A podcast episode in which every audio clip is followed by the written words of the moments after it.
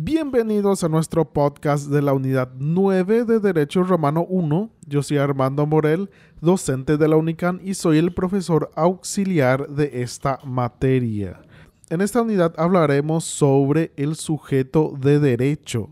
Seguimos avanzando en las instituciones del derecho romano y ahora desarrollaremos en especial a la persona sujeto del derecho.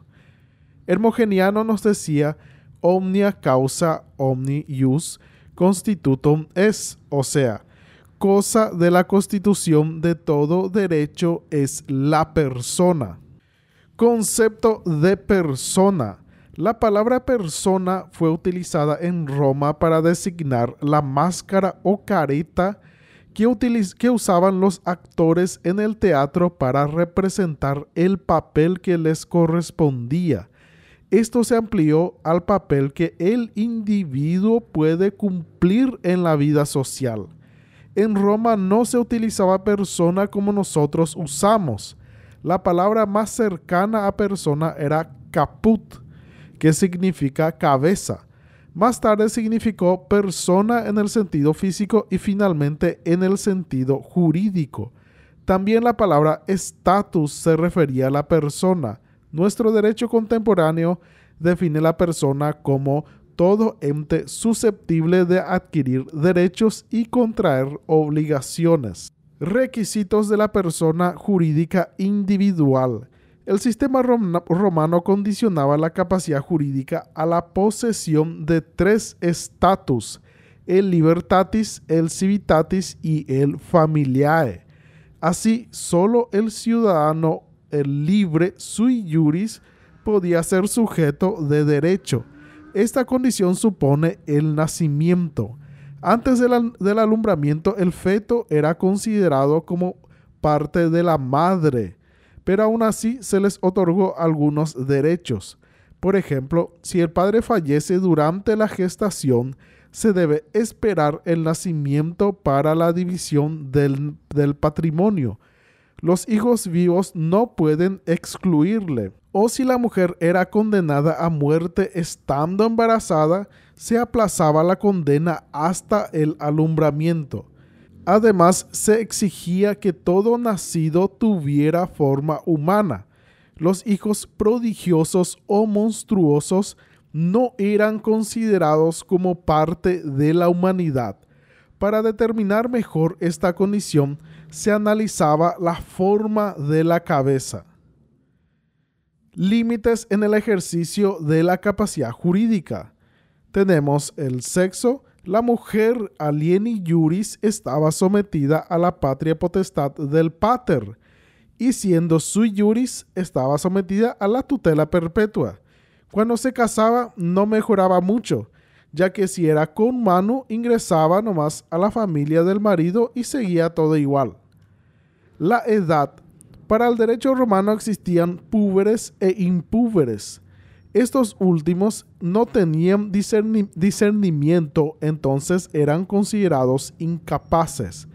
Los púberes alcanzaban desarrollo físico suficiente y capacidad jurídica para realizar actos. La salud. Los romanos consideraron la salud como limitación jurídica en caso de locura, sordomudez, ceguera e impotencia, además de cualquier otro defecto físico que impida el obrar individual. Religión. Este factor solo existió durante la etapa cristiana de Roma. Aquellos que no profesaban la fe cristiana o lo hacían de manera hereje no podían ser testigos ni suceder o a veces hasta eran prohibidos de ocupar cargos públicos. La condición social no influyó mucho en la capacidad jurídica de obrar, solo en algunos casos como en los libertos. La profesión. La profesión fue considerada igualmente para la concesión de ciertos privilegios. La milicia, por ejemplo, tenía prerrogativas en el ámbito sucesorio. El domicilio. La elección del domicilio era libre en el derecho romano, con excepción del soldado, el pupilo, la mujer viuda y otros. La infamia. La infamia era una tacha al ciudadano que provocaba una discriminación jurídica, como la condena en lo criminal, social, de tutela, de depósito, etc. El ejercicio del arte del teatro, o mujeres que se casaban sin respetar el duelo de un año del marido muerto. Pérdida de la capacidad jurídica. La principal y natural era la muerte, pero para los vivos existía la capitis diminutio. Era el cambio negativo en el estatus. Podemos citar tres tipos de capitis diminutio la magna, que era la pérdida de libertad y por lo tanto también de ciudadanía. La media, que era la pérdida solo de ciudadanía y era afectado por el status civitatis. Y la mínima implicaba una, solo una ruptura en la familia agnaticia. Y así terminamos esta unidad de Derecho Romano. Pueden enviar sus preguntas y mensajes al email armandomorel83 hotmail.com. No se olviden de ingresar al blog de nuestra materia romano 1, 1 en número, no en letra, unicam.blogspot.com.